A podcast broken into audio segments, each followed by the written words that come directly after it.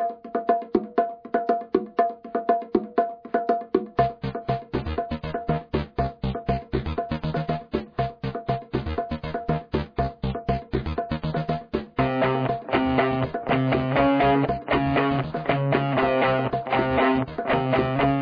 位听众朋友大家好，欢迎收听《Sky in the World》第十三集的播出。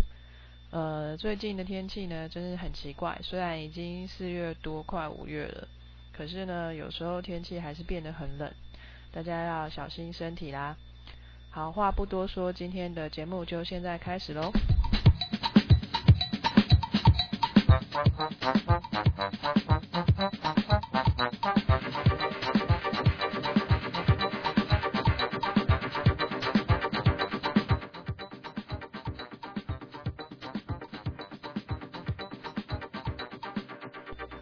台湾呢，有许多的英文学习杂志的书籍，嗯，可以提供消费者来购买选择。但是呢，在我还在念高中的时候，其实就已经有这些英文自己自学的杂志出现在市面上。那有些老师甚至还要求我们要去买来，然后收听他们在广播上面的口语讲述。每一周可能还要小考。这个杂志上面出现的一些单字，嗯，那个时候呢，只有彭蒙慧女士的《大家说英语》，那比较进阶的是空中英语教室，再来就是赖世雄老师的《常春藤》这两种杂志可以当可以可以选择。到今天呢，市面上琳琅满目的，到处都是许多不同的英文学习杂志，还分成很多不同的种类，可以适合不同的程度的人来学习。大家也不用再苦苦的守在收音机旁边，等着那个节目的播出。万一一个不小心在节目中间睡着了，那那一集的节目可能就没有办法再回头听一次了。现在的杂志还可以选择你要不要买附讲解的光碟片。如果有这个讲解的光碟片呢，你还可以把它存在随身听里面，随随身都可以开始你的学习，真的很方便。当然，除了这些，还有很多的杂志，其实就是更进阶的，就是你可能有一些基础了以后，不再需要呃一些辅助的教学，你可以自由去阅读读你想要看的一些题目，比如说新闻啊，是政治啊，或者是像呃各国的风俗民情之类的那些介绍一些不同的观点的杂志。那据我所知，很多的外国杂志呢，都会依照地区来分开来编辑他们的杂志。就像报纸啊，他们也是有地区性的，就像北中南这样分。那时代杂志啊、读者文摘啊、呃国家地理杂志，还有 Newsweek，像这这这些杂志，都有一些特别的亚洲版本。在台湾呢，当然是亚洲国家，当然就只能买到亚洲版的啦。其实杂志社这么做，原先的利益当然是相当好，依据当地的风俗民情，还有消费者喜好来编辑这个杂志，不但能够让消费者读到他们想要知道的一些事情，更能够增加。杂志的买气带来更多的收益，即使这么做可能要多编制一些人员，花多一点钱去请一些编辑和印制这些杂志，但他们也不觉得可惜。但是我还是很想看到呃亚洲地区以外的其他地区的版本的这些杂志。可是，在台湾呢？要买这些杂志可能不是那么方便，大部分的书店呢只会陈列出这些亚洲版本是他们比较容易取得的管道。如果那如果说如果说直接就是跟书商去订购这些亚洲版之外的版本，他们也不会答应你，因为他们就只有权利去销售亚洲版的这些杂志而已。当然还是会有一些专门店啊，会专门进口一些特别的外文书籍。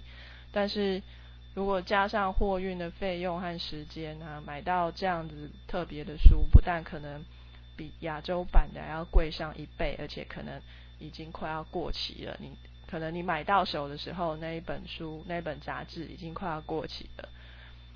对我来说呢，我只是要去练习我的英文阅读能力。那它的内容呢，是不是当期的，并不是那么重要。如果说你的目的呢是跟我一样的话，其实去买这个当期的杂志呢，还不如到旧书摊呢去挖个宝。我最近去了几家旧书摊，他们呢对这些过期的杂志啊，简直是弃之如敝屣。原本要价一两百块的杂志，到了旧书店，就是那种称斤论两的价钱。不管是时代杂志啊，还是远见杂志啊，一本都只要十块钱。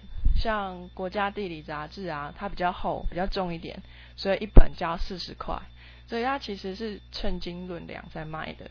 有时候呢，还会找到才上个月而已，就是只有过期一期而已的那些杂志。像我上次就找到《读者文摘》，它原本的价钱是一百五十块，那在那边我找到。我二月去买的，我买到一月的，一月的一本二十块，所以这个价钱真的差很多。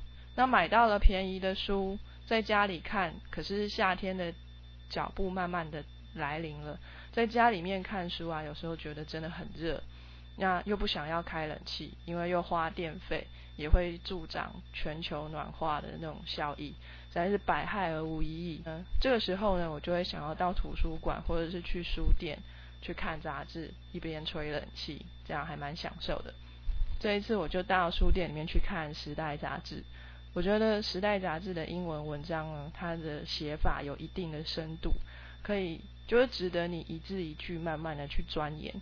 而且方便的是啊，它的中文翻译就在旁边，不用去一个字一个字查字典，就知道自己是不是完全了解这个文章的内容。就在这个时代杂志里面，我看到一篇很有趣的文章。他在说呢，动物学家发现有一些公羊呢，他们是架杠的同性恋。说到这个议题啊，其实已经被大家讨论很久了。到底这个同性恋是天生的呢，还是就是后天造成的？很多人都说同性恋是违反自然法则的。当然，大自然当中呢，并没有同性恋的存在。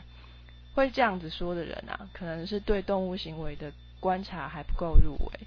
其实呢，很多动物都有同性之间的性行为。呃，几百年前呢，动物行为学之父劳伦斯就发表过他的观察，在雁鸭群中呢，的确是有一些同性之间的性行为发生的，但这可能是发生在群体之间。呃，被雌性动物拒绝的雄性动物，他们要去发泄他们的欲望才会发生的事情。啊，那时候的解解释是这个样子啦。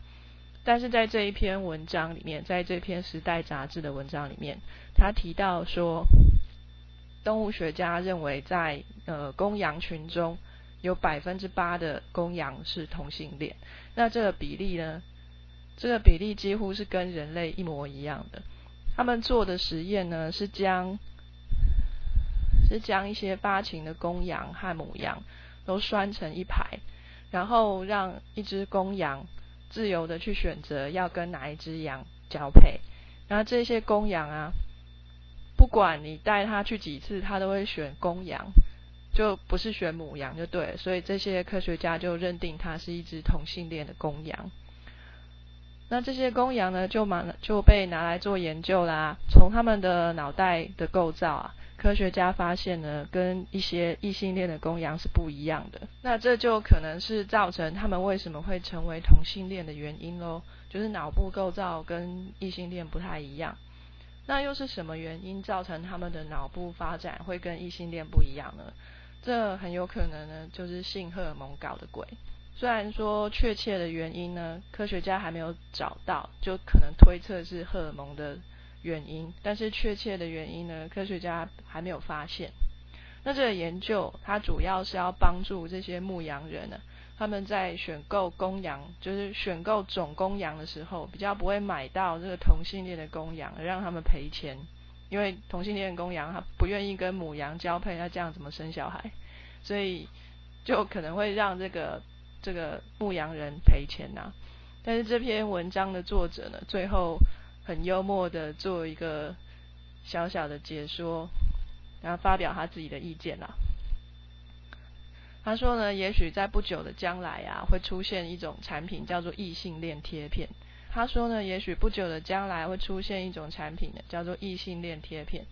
那上面会有让同性恋变成异性恋的荷尔蒙，让这产前检查的时候发现自己的宝宝将来可能成为同性恋，这些妈妈买来贴在自己的小孩的身上，让自己的小孩变呃不要成为同性恋这样子。这种做法呢，虽然可能会被同性恋团体来抨击，呃，但是其实这样的做法对小孩跟妈妈来说都没什么不好，因为如果呢。这个母亲本身不排斥同性恋，那他就不会去让这个小孩贴这个贴片的嘛。那如果说母亲本身是很不能接受同性恋的，那如果生下的宝宝天生就是同性恋，那这样子不就一出生就母母子关系不好吗？就两方都不好受啊。那如果有这样的贴片出现，那可以改变其中的一方，让两者都能相处的很好，而不是两全其美嘛。虽然这一切呢都只是想象，因为其实确切的原因我们还没有找出来，也不是说真的贴了一个贴片就可以把异性恋变成同性恋，或者同性恋变成异性恋。我们离那个世界还有很大的距离，是不是真的有那么一天会有这样的事情发生呢？谁也不知道。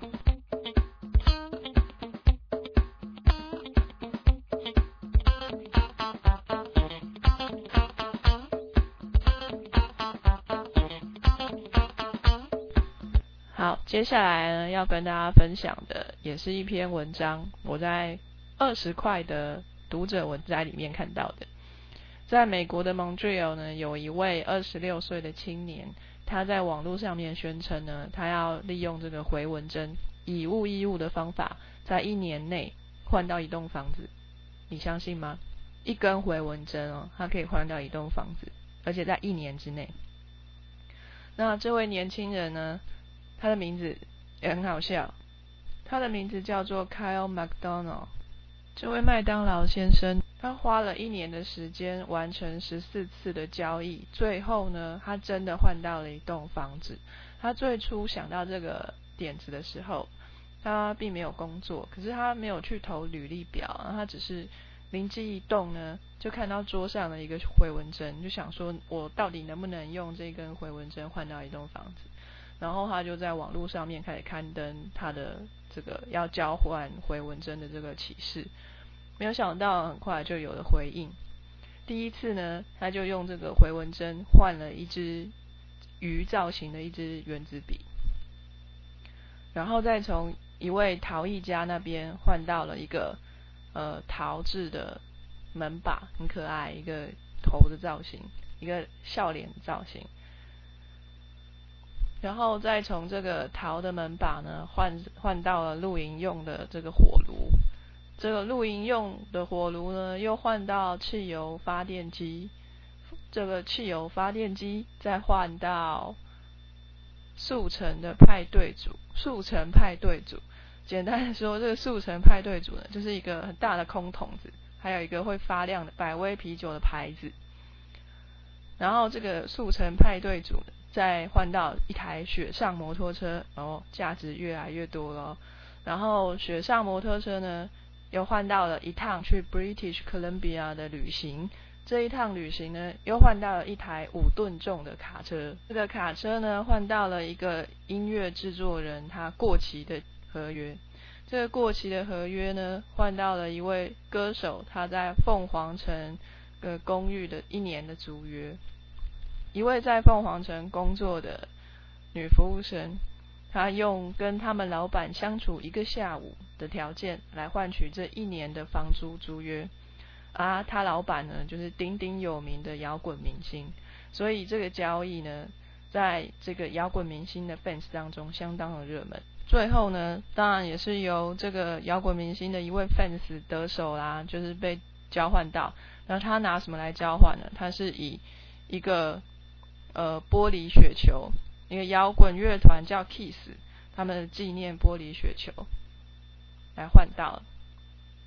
它玻璃雪球是什么？就是圆圆玻璃球里面装水，然后有然后你摇一摇，就会有那个好像下雪的那种景象，然后里面会有小小的景物啊，比如说房子啊、树啊，你会看到那个里面的保利龙球，小小的保利龙球从上面飘下来，好像在下雪一样，所以叫做我不知道那个中文叫什么啦，所以我自己把它叫做玻璃玻璃雪球。这玻璃雪球呢，就跟一个。电影导演换到了一个电影当中的角色，因为其实这个电影导演他是一个呃很很专业的这个玻璃雪球收集家，所以他一直很想要那个 Kiss 的玻璃雪球，所以他就用电影的一个角色去换这个玻璃球。最后呢，终于有一个人在就要快接近满一年的时候，来用一栋农场的房子。换这个电影的角色，并且就在满一年的那一天，将房子的钥匙交给他。所以这一共是十四次的交易，他换到了一栋房子。那故事还没有完哦，就在 Kyle 他完成这个心愿之后呢，他就向他最初跟他换回文针那个人，就是跟他用鱼鱼形的原子笔换回文针那个人，借回他原本的那一个回文针。然后把它凹成圆形，跪下来向他女朋友求婚。这个答案呢，当然是可想而知啊，他女朋友一定答应他的，是不是很浪漫呢？终于我成家了，有一栋房子了，然后也可以向女朋友来求婚了。而这个房子是用一根回纹针换到的，啊，这个回纹针呢，现在就套在他女朋友的手上。但是呢，我还是很好奇。这样子，他要怎么样把那个回纹针还给人家呢？都已经凹成那样子，而且都已经是女朋友的订婚戒指，怎么好意思叫女朋友再拿下来还给人家嘞？就算要还给人家，人家会不会想要那个已经凹烂的回纹针，还是一回事嘞？可是据我所知呢，美国人好像会有订婚戒指跟结婚戒指两种，所以可能到时候要结婚的时候，会再买一个很正式的。昂贵的戒指给他女朋友，然后再把那个回纹针戒指凹成原来的样子还给人家吧。不过这个 Kyle 他的创意啊，真的是相当的厉害，值得我们学习他的勇气，还有他那个创新的那种想法。那我会把他的网址贴在我的 blog 上面，如果你想要去看这些他们交换的东西是长什么样子的话，在他的 blog 上面就会有贴这些照片。如果有空呢，可以去看看这个网站，也看看这个 Kyle 他在跟所有的人做交易的时候所得到的一些经验。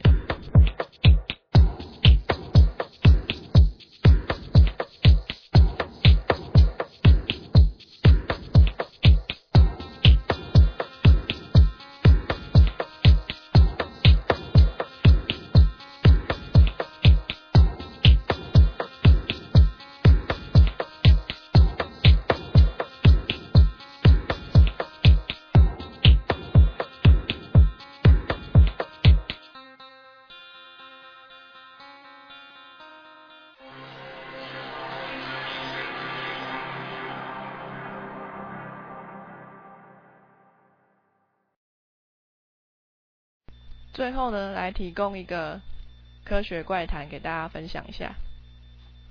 也许你知道世界上最大的哺乳动物是蓝鲸，世界上最大的鱼类是鲨鱼。可是你知道世界上最小的鱼是哪一种？知道吗？在伦敦自然历史博物馆当中呢，有一位学者叫 Ralph Breeds，他在南非发现一种很小很小的鱼。它的体长呢只有七点九公里，连一公分都不到哦，七点九公里。那它的这是母鱼，如果公鱼的话，甚至还要更小一点点。但是这个发现一发表出来呢，就被西雅图华盛顿大学的一位学者 Ted 来反驳。他就说他在菲律宾发现了一种更小的鱼，而且曾经在台湾发表过。台湾哦，台湾哦。这个这种鱼呢是一种深海鱼，是安康鱼，它的身体只有六点二公里长，有没有赢？比七点九公里还要短吧，对不对？所以他就他就觉得他的鱼更小。不过这个争论呢就从这边开始了。这个 Ralph 他说，安康鱼的生活形态相当的不一样，跟一般鱼类不一样。Ted 发现的只是小公鱼，这个品种的母鱼呢，它的体型相当的大，而且公鱼呢会吸附在母鱼的身上，然后就就黏在那里了，一辈子都不离开了，会生长出血管来，跟母鱼是融为一体的。所以他觉得这样的公鱼不能够算是一个独立自由的个体。再说母鱼跟公鱼都粘在一起，你要从哪里开始算公鱼的体长？哎，这个 Ted 当然不服气啦。他说，既然说要是最小的鱼的话，公安康鱼也是一种硬骨鱼类啊，怎么能够忽视它的存在呢？所以两者的说法好像都很有道理。这个 Nature 杂志呢，他就请到了公审委员来评断一下两方的意见。最后呢，大家认为。Ralph 发现的小鱼，不论呢公鱼或母鱼都很小，所以相较之下呢，感觉比较合理。虽然说 Ted 在这样的评断之下没有得到小鱼之最的王位啊，但是其实私底下 Ted 跟 Ralph 还是好朋友。这些争辩其实纯粹只是学术上面的这个讨论而已。我觉得这是学术界值得学习的好榜样。一只有一起携手合作，才能有更美好的未来，不是吗？那这一次的节目就到此为止喽，谢谢大家的收听，欢迎大家下周再次收听 Sky in the World，拜拜。